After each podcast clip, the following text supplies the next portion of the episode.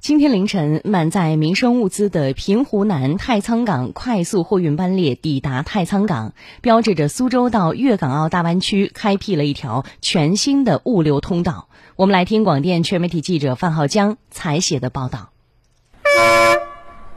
伴随一声嘹亮的汽笛声，平湖南太仓港快速货运班列经过两天的旅程，顺利抵达太仓港疏港铁路专用线浮桥作业站。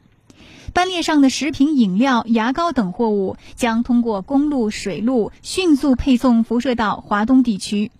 本次班列运营方太仓铁海联运有限公司总经理刘学佳：深圳平湖南到太仓港班列定时定点、常态化运营，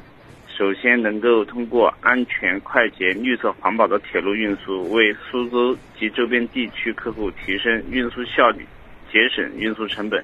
该班列正式开行后，与原有的运输模式相比，整体时间可缩短两到三天。其次，能够缓解中欧班列空箱调运的问题，为中欧班列的稳定运行提供保障。太仓港疏港铁路专用线自去年十二月二十九号开通运行以来，成为苏州及周边企业运送民生物资和产业链物资的新通道。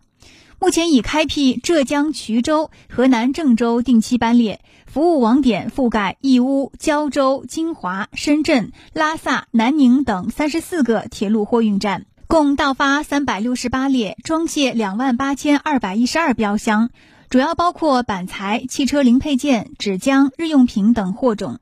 太仓港口管委会发展服务局局长王明勇。接下来，太仓港将积极发挥地处“一带一路”和长江经济带交汇的区位优势，充分利用丰富的铁路航线和便捷的疏港高速公路等资源优势，加快拓展苏南地区长三角区域腹地货源，打通公铁水联运转运衔接最后一公里，为腹地企业提供物流成本更低、运输效率和稳定性更高、绿色发展水平更好、前景更广阔的对外开放新通道。作为集装箱吞吐量全国排名第八、全球排名第二十五位的内河港，太仓港积极开拓，形成了内河未济、长江疾病、沿海内贸、晋阳直达、远洋中转五张航线网络。